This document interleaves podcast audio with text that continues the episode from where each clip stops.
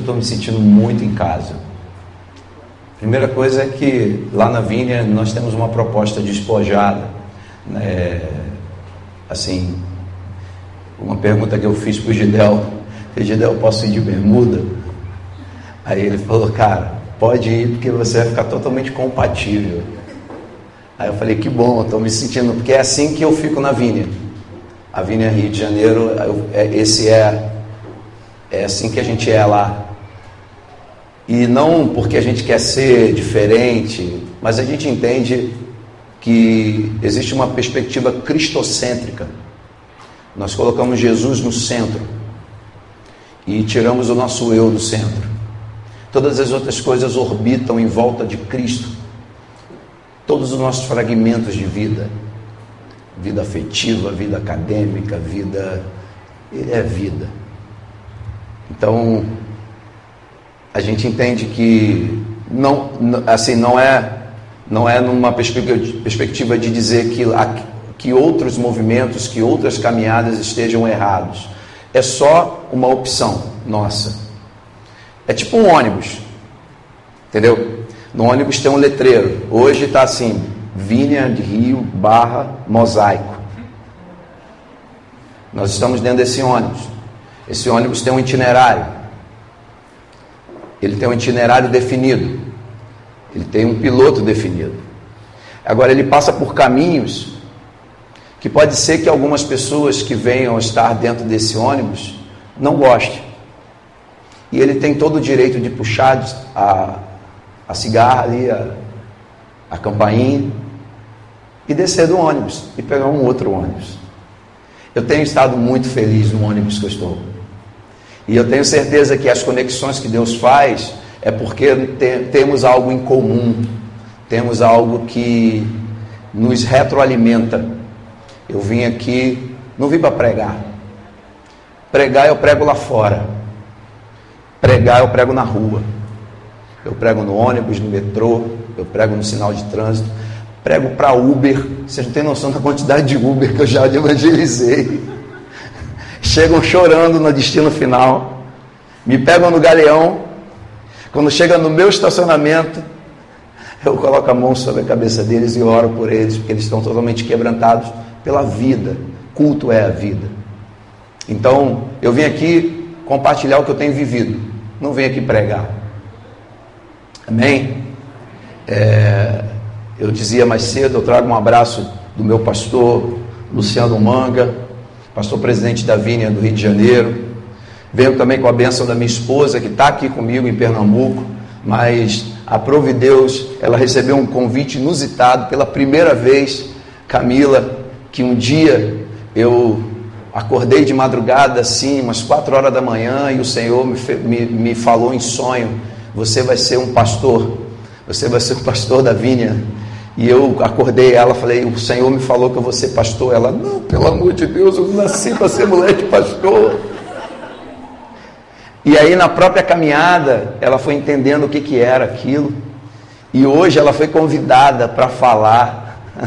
e eu falei, você vai pregar, Camila? Eu não sei pregar. Eu falei, não, Camila, você não vai pregar. Vamos tirar esse peso. Você vai você dá um testemunho. Fala o que você tem vivido lá na Vina. Tem muito lindo, está muito lindo o que você está vivendo, um testemunho lindo. E então eu vim para Pernambuco com ela, cheguei na sexta-feira, cheguei para um casamento de dois amigos, a Késia da MPC e um menino que eu faço mentoria lá, comecei a fazer mentoria com ele lá em São Gonçalo, lá na, na região ali perto de Niterói, do Rio de Janeiro. E o menino se casou com uma pernambucana, e hoje está morando aqui. E ontem o casamento deles foi a coisa mais linda que eu vi nos últimos tempos. Então, eu estou muito feliz de poder estar de volta à Terrinha. É um lugar que eu me considero totalmente já adaptado. Eu já até falo verdade de vez em quando. Mas me sinto totalmente em casa, me sinto totalmente inserido e transitando. E a minha proposta nessa noite é poder tentar contribuir um pouco com aquilo que eu tenho percebido essa mensagem que eu vou compartilhar com vocês, para vocês terem uma ideia, no domingo passado eu compartilhei na Vinha do Rio de Janeiro. E aí, quando o Gidel fez o convite, eu falei, caramba, isso aqui tem a ver. Depois eu fui orando, falei, Senhor, é isso mesmo. E aí nessa tarde eu falei, não, é isso mesmo. Então eu queria que o amigo projetasse. Eu vou te dar um toque aqui para ir mudando os slides. O que eu quero falar com vocês hoje diz respeito a isso aí. Ser versus ter os seus desdobramentos de parecer e aparecer. Ser versus ter, parecer e aparecer. Para isso, eu gostaria de, de ler um texto que está em Mateus 6, verso 23 e 24. Queria pedir que vocês abrissem suas Bíblias. Mateus 6, verso 20, 23 e 24.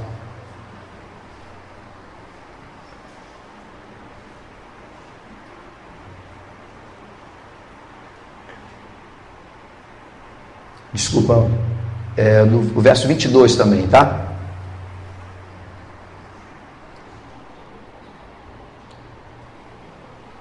Os olhos são a candeia do corpo. Se os seus olhos forem bons, todo o seu corpo será cheio de luz.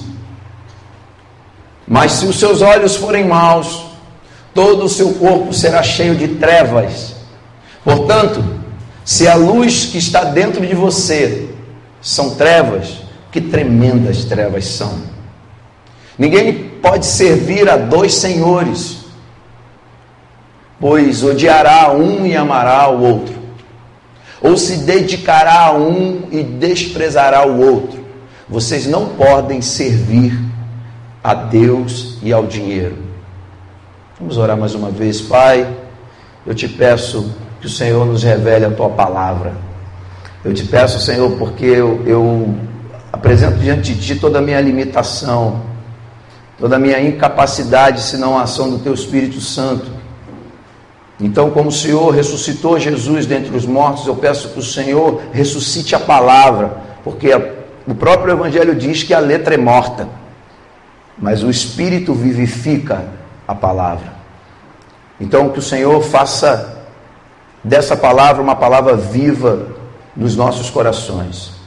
Um outro pedido que eu te faço, Senhor, é que os meus irmãos e irmãs aqui presentes, que qualquer pensamento contrário a essa realidade, qualquer opressão contrária ao que o Senhor tem para falar para eles hoje, na autoridade do nome de Jesus caia por terra.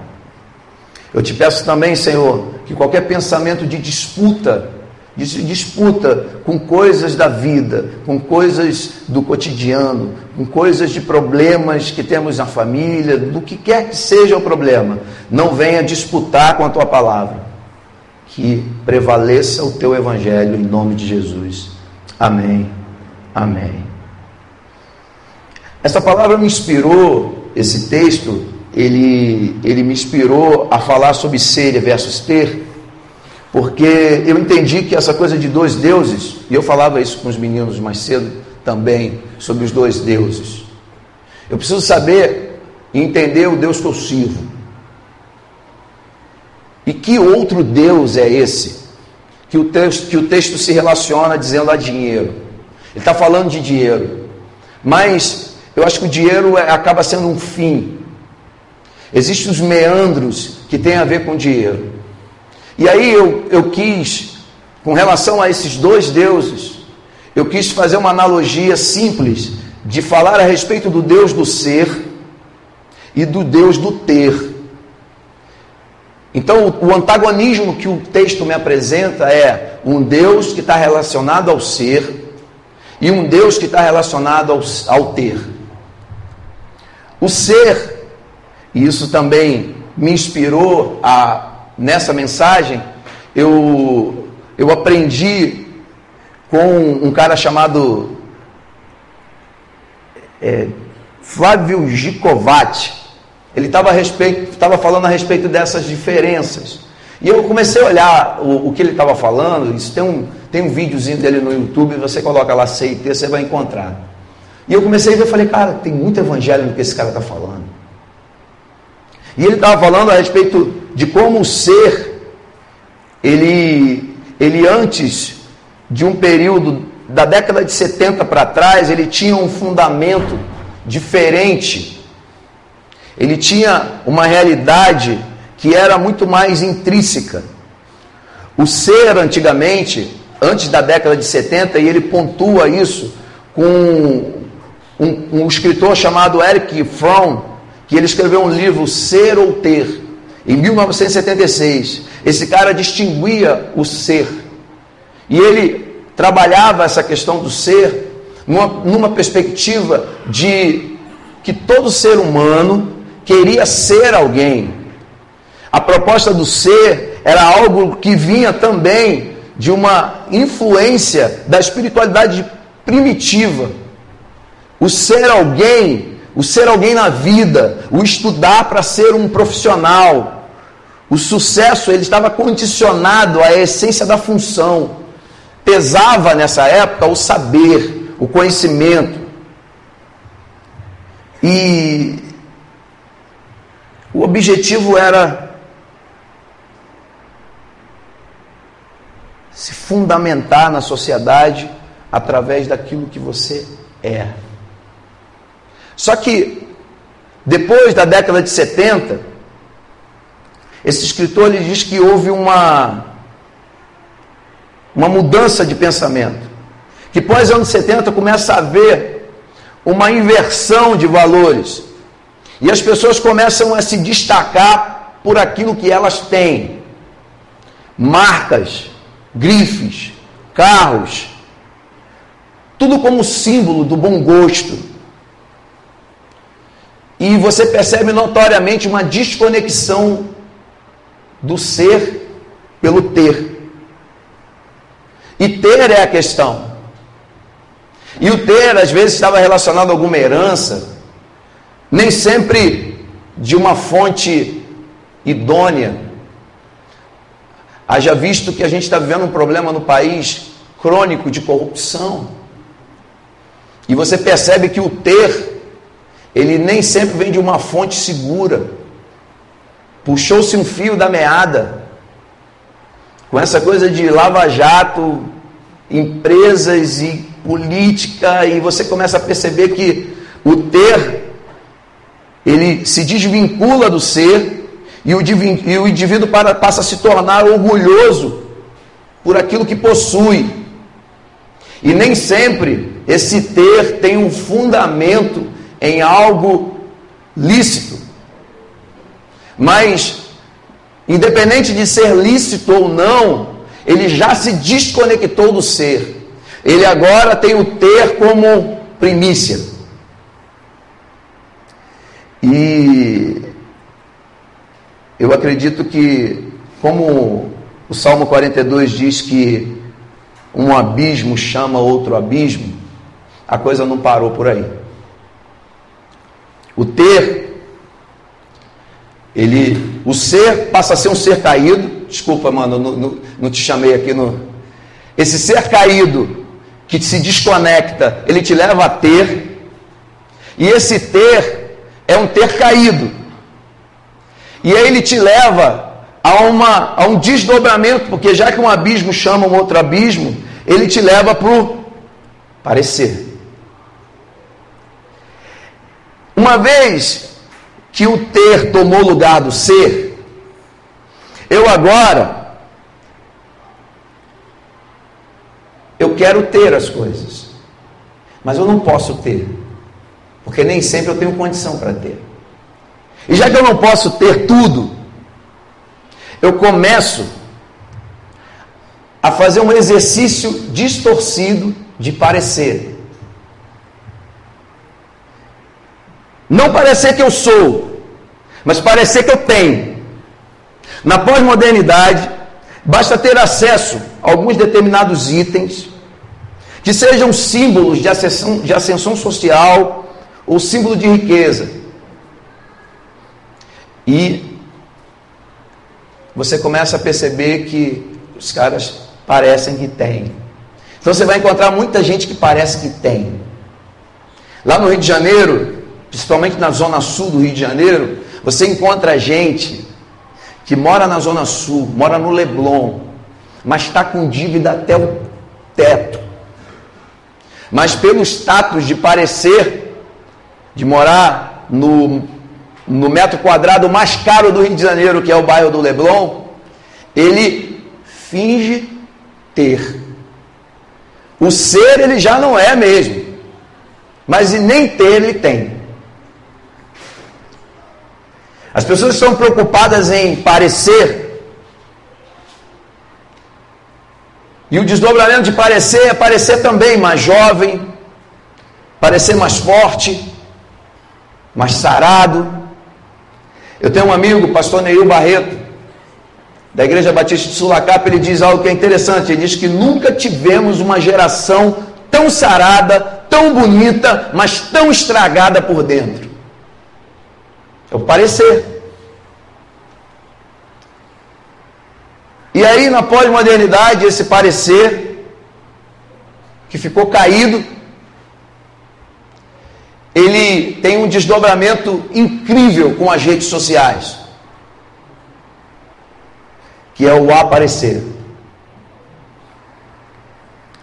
A velocidade de informação, as redes sociais, elas desenvolvem a distorção da distorção. É um abismo do abismo.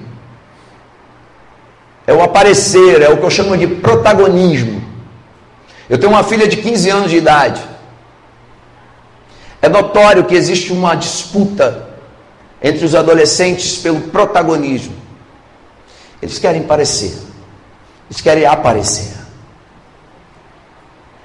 Eles postam um negócio e ficam de olho na curtida. Quantas curtidas eu estou? Uma, duas, três. Mas eles não ficam satisfeitos com curtida, não. Tem que comentar. Quantos comentários você teve? Querem aparecer a todo custo. Esse aparecer é competitivo. Esse aparecer causa expectativas que, se não forem atendidas, trarão frustração. E as frustrações os levam às anestesias. E aí você vai encontrar uma gama muito grande de jovens se drogando. Uma gama muito grande de jovens usando álcool de forma discriminada. Você percebe que eles estão o tempo inteiro se anestesiando das suas frustrações e ao mesmo tempo se utilizando dessas substâncias como um, elemento para aparecer. Porque falem de mim, falem mal, mas falem de mim. Eu quero ser protagonista.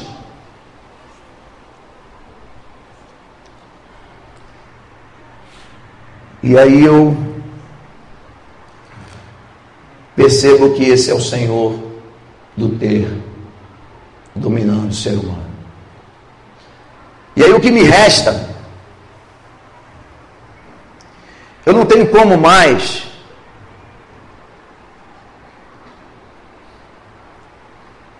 estancar esse processo. Mas eu posso pegar cada fragmento do ser caído, do ter caído, do parecer caído e do aparecer caído desse protagonismo e trazer ele para a centralidade do Evangelho. E eu posso agora trabalhar uma nova perspectiva do ser. Eu tenho agora um ser redimido. E eu queria ler um texto com vocês a respeito do que diz sobre o ser redimido. Porque esse ser redimido, ele tem um exemplo. E esse exemplo é Cristo. Cristo é o absoluto exemplo do ser. Em João 8, 24 e 25, diz que eu lhes disse que vocês morrerão em seus pecados. Se vocês não crerem que eu sou ser redimido, de fato morrerão em seus pecados. Quem é você? perguntam eles. Exatamente o que eu tenho dito o tempo todo, respondeu Jesus. O tempo todo Jesus diz: Eu sou. Em Mateus 8, 28 ele diz: Então disse Jesus: Quando vocês levantarem o filho do homem, saberão que eu sou, e que nada faço por mim mesmo, mas falo exatamente o que o meu Pai me ensinou. A centralidade do ser em Cristo conecta totalmente naquilo que o Pai reserva para a gente como ser humano.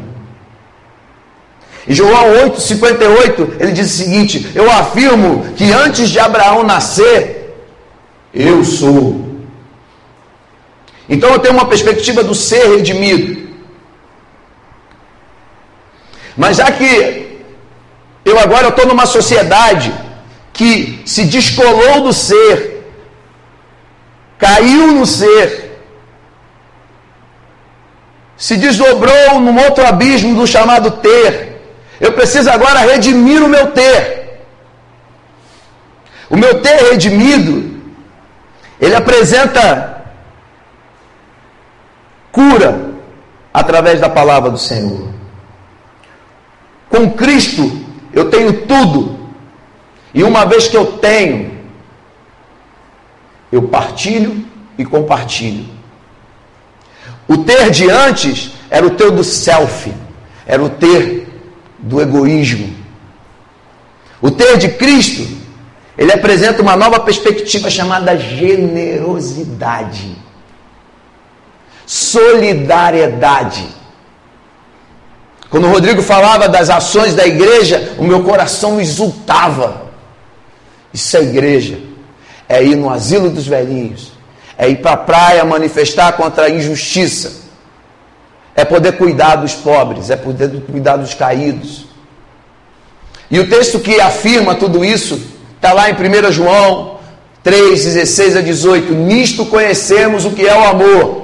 Jesus Cristo deu a sua vida por nós. Devemos dar a nossa vida por nossos irmãos. Se alguém tiver recursos materiais e vendo seu irmão em necessidade, não se compadecer dele, como pode permanecer nele o amor de Deus? O que o texto está dizendo é que eu sou confrontado a servir. Quando eu tenho, eu preciso partilhar. Quando eu tenho, eu preciso compartilhar. E não é uma questão de fazer porque é bom, não. Porque nem sempre eu gosto. Nem sempre eu gosto.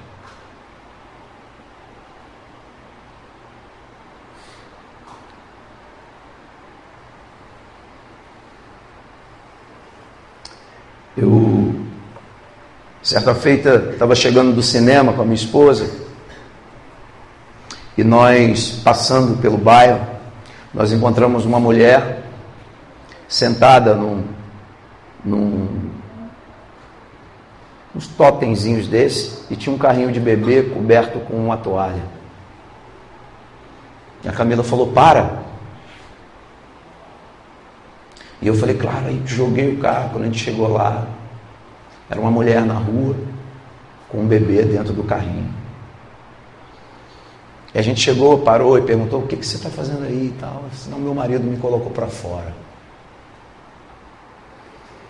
E aí eu, pensando comigo, né?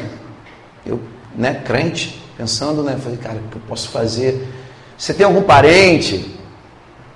As minhas perguntas para ela eram essas: você tem algum parente que a gente possa te levar? Se tem alguma casa, não, não tenho casa nenhuma, não tenho ninguém, meu marido me colocou para fora, eu estou aqui. E o que que. Isso aí que está aí dentro é uma criança, ele é o meu filho. E aí, eu tentando manifestar o reino do meu jeito, né? Querendo arrumar. A, o reino estava sendo manifesto na minha esposa que virou para mim e falou assim: César, pega fecha o carrinho, vamos levar essa mulher para nossa casa. Eu tomei um susto, porque eu estava achando que era o crente, e a minha esposa manifestou o Cristo ressurreto no meu lado. E aí nós pegamos aquela mulher Levamos para casa. Trocamos a roupa, Camila deu uma roupa nova para ela, deu um banho nela. Aquele neném, ele. Vocês não têm noção do quão assado ele estava. Ele devia estar o dia inteiro com aquela fralda. Nós estamos com os bebezinhos em casa agora, né? Gidel, Deco. Era um vermelho carne viva. Aquele neném chorava. Camila pegou uma quantidade de pomada que nós tínhamos da nossa filha, deu um banho na criança e, aquela criança foi acalmando. E aí acolhemos dela no quarto da minha filha mais velha, que não mora comigo. E aí depois nós fomos para o quarto. E aí o interessante que eu deitei no quarto, assim, uma epifania, eu falei, Senhor, essa mulher maravilhosa que o Senhor me deu, cara, muito legal. Ela falou assim, César, eu falei, oi meu amor, ela, você trancou a porta. Porque eu fiquei com medo. Falei, Tranquei. E ela a Camila ficou muito tocada com aquilo. Afinal, a gente comprou uma pá de coisa, pegamos umas coisas da Maria Luísa, da minha filha de quatro anos, nessa época ela estava mais novinha, entregamos para ele, para essa mulher, demos uma quantidade imensa de roupa. Camila. E a Camila ela não conseguia parar de pensar nisso. E aí eu disse para ela, Camila, é, isso que a gente fez não é algo que a gente tem que. A gente, às vezes a gente tem que entender que a gente não gosta de fazer. Sabe o que, que eu gosto, gente? Tomar coco maravilha na praia de Boa Viagem. Gosto. Sabe o que eu gosto? Comer peixe na praia de Carneiros. Isso eu gosto. Eu não gosto de pegar uma pessoa na rua e levar para minha casa sem eu saber quem ela é. Sou confrontado a fazer isso por Jesus de Nazaré. Jesus de Nazaré não me dá opção. Quando eu entendo o Evangelho, o meu ter precisa ser absolutamente condicionado a servir as pessoas. Esses dias eu tive no lixão de Gramacho. Inclusive depois eu nós, nós vamos construir a casa de um, de um morador que mora em situação insalubre. Tem um projeto lá social chamado Casa Semente. Eles fazem educação integral para 70 crianças. As crianças chegam lá de manhã, são alimentadas, instruídas e saem no final da tarde. A casa semente é aqui. 20 metros da casa semente é a boca de fumo. Eu fui visitar o projeto social, rádio, os caras de rádio. Para casa semente? Vai lá, vai lá, meu irmão. Porque eles entendem que aquilo é o reino de Deus. Então, a própria, as próprias trevas que o texto estava dizendo, elas não aguentam. Eles me levaram na casa do rapaz que a gente vai construir, porque era aniversário da, da esposa dele naquele dia. Nós fomos dar a notícia para elas que para ela que iríamos construir a casa dela. Fizemos uma vaquinha, vaquinhas.com. Depois eu vou passar para o Rodrigo no, no WhatsApp. Tá lá o valor, tudo já esmiuçadinho. Cheguei lá, me apresentaram para o marido dela. Sabe qual era o nome do cara? Júlio César. É o meu nome. E eu entrei, gente. Como um ser humano pode viver naquelas condições? Gosto de ir lá. Eu não gosto de ter que entrar num lugar onde. Eu sou confrontado aí pelo Evangelho. Vai ser muito bom, porque outro dia a gente construiu uma outra casa lá no Morro do Borel. Depois que está pronto, é muito maneiro. Mas o processo, não, o processo não tem nada a ver com gostar, não. O processo tem a ver com um ter redimido. Um ter que, que sabe que, que o que ele tem precisa ser compartilhado, precisa ser dividido. E ainda que seja pouco, como você leu no texto, fiquei viajando, nunca viajei nisso. Pouquinho. Só dois pães e um peixinho. É o que eu tenho. Então, às vezes, é um pouquinho. Mas Deus vem com poder e multiplica para coisa. E aí, eu voltando, eu saio do ter redimido e vou para o parecer redimido. Porque agora eu vou redimir todas as coisas no prisma do Evangelho. Aí o parecer distorcido de antes, ele ganha sua redenção. Por que eu digo que ele ganha redenção? Porque se o ter me fazia buscar aparecer para ser o que eu não era, o ser em Cristo se torna uma incessante busca por semelhança com Ele. Parecer com Ele é minha meta. Quando eu era pequeno, lá em Belfor Roxo, eu cresci e comecei a querer parecer com papai. Papai é o seu Arino. Seu Arino é metalúrgico. Eu entrei para o Senai e fui estudar mecânica industrial para ser metalúrgico. Porque eu olhava em papai uma referência. Eu queria ser como papai. Até que eu descobri, crescendo um pouquinho mais, que papai era falho. E que a falibilidade de papai estava relacionada à finitude de papai. Nós somos falhos porque morremos, morremos porque somos falhos. Nós vacilamos porque morremos, morremos porque vacilamos. E aí eu percebi que papai não estava suficiente, aí eu quis parecer com aquele artista. Depois eu quis parecer com aquele teólogo. Depois eu quis parecer com aquele professor.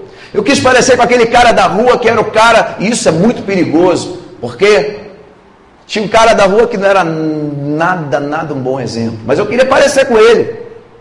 Mas eu fui descobrindo, através do Evangelho, que todas as minhas referências de semelhança morriam. Morriam porque eram falhos. Eram falhos porque morriam. Vacilava porque morriam, morriam porque vacilava. Até que um dia, o Evangelho da graça do nosso Senhor Jesus me apresenta uma realidade de semelhança que eu nunca tinha visto antes. E que a minha fobia de morte era totalmente restaurada. Porque alguém chegou para mim e falou: Cara, eu vou te dar uma boa notícia. A palavra evangélica dizer boa notícia. E a boa notícia é que Jesus de Nazaré é o Filho do Deus vivo. E que ele não morre. Então, se você estava procurando alguém para aparecer, você encontrou. Porque se todos morriam porque eram falhos, ele é aquele que vive e reina para sempre. E eu agora eu tenho uma referência de com quem parecer. Não é mais papai, não é mais teólogos, não é mais professores, não é mais nenhuma outra referência. O parecer redimido ganha a expressão máxima em Cristo. E eu começo a viver agora, para desordem, por parecer caído, uma utopia. Você quer parecer com Jesus? Jesus é muita areia para o seu caminhão. Eu falei, não, Deus é muita areia para o meu caminhão. Jesus não. Jesus se fez homem para dizer que é possível, pela fé, de fé em fé, de glória em glória, eu me tornar um ser humano moldado à semelhança dele. Ele é o protótipo absoluto que eu nasci para ser e não consigo ser.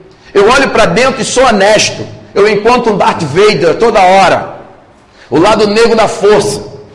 Só que eu dou graças a Deus por Cristo Jesus, porque eu olho para fora e encontro a minha referência máxima de existência, que é o eu sou. Então, meu parecer redimido ganha concreção. Eu tenho com quem parecer. É. Ah, bom pra caramba, mano. Sabe porque eu sou uma seta. Eu sou seta que aponta para Jesus. Tudo que há de bom em mim é Cristo. Cara, pô, você é legal. Não, eu sou Cristo em mim, é legal. Eu entendi um bagulho muito doido. Eu falava com os meninos mais cedo, as meninas. Ele falou que se eu acreditasse que ele ressuscitou dentre os mortos, o espírito dele ia morar dentro de mim. E eu falei, mora. E ele começou a morar e começou a fazer uma lenha dentro da minha existência. Ele começou a fazer uma leitura, falou assim: ó, isso fica, isso fica, pô, maneiro isso aqui, eu sempre gostei disso em você. Isso, não, isso sai. Isso é incompatível. Isso é legal, isso. E eu falei: caramba, como é bom parecer com o Senhor. E o meu parecer redimido me leva para um aparecer redimido. E o aparecer redimido, ele deixa para trás o protagonismo. E ele me torna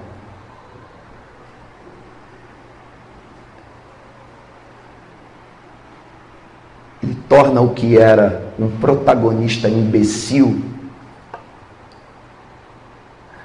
num coadjuvante cooperador com Ele para a realidade do reino de Deus nessa terra. E aí toda vez que eu apareço,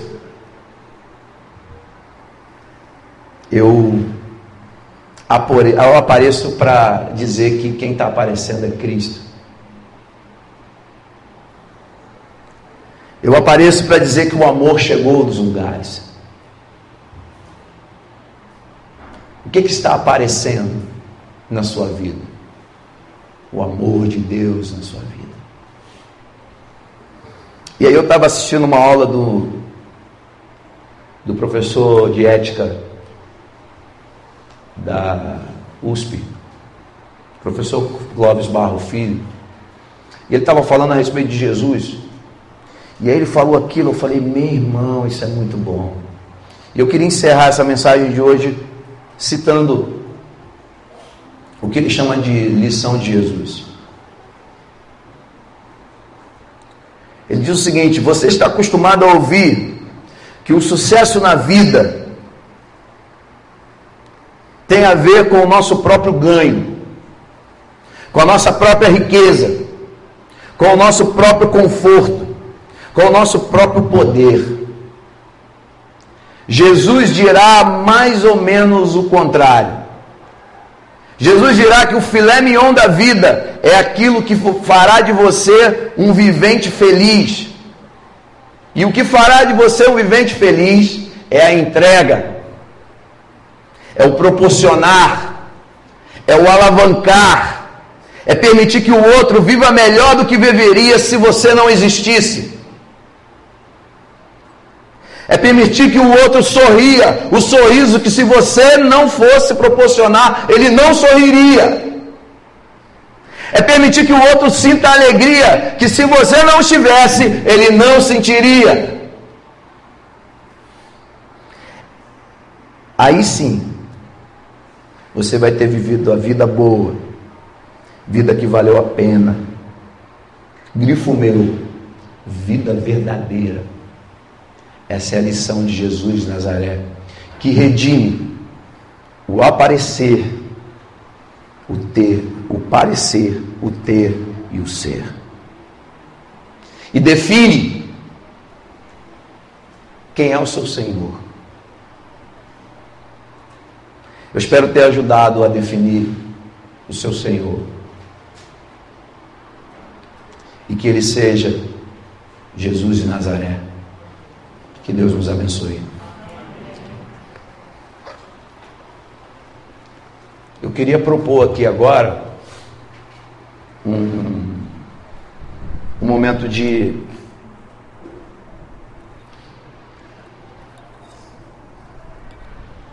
entrega.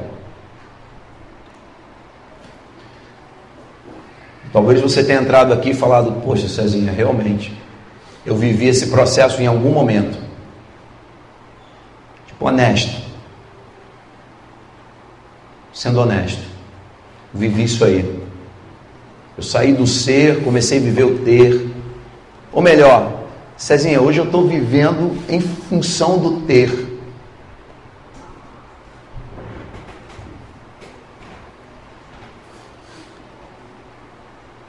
Ou mesmo, Cezinha, eu fico tentando parecer que tenho.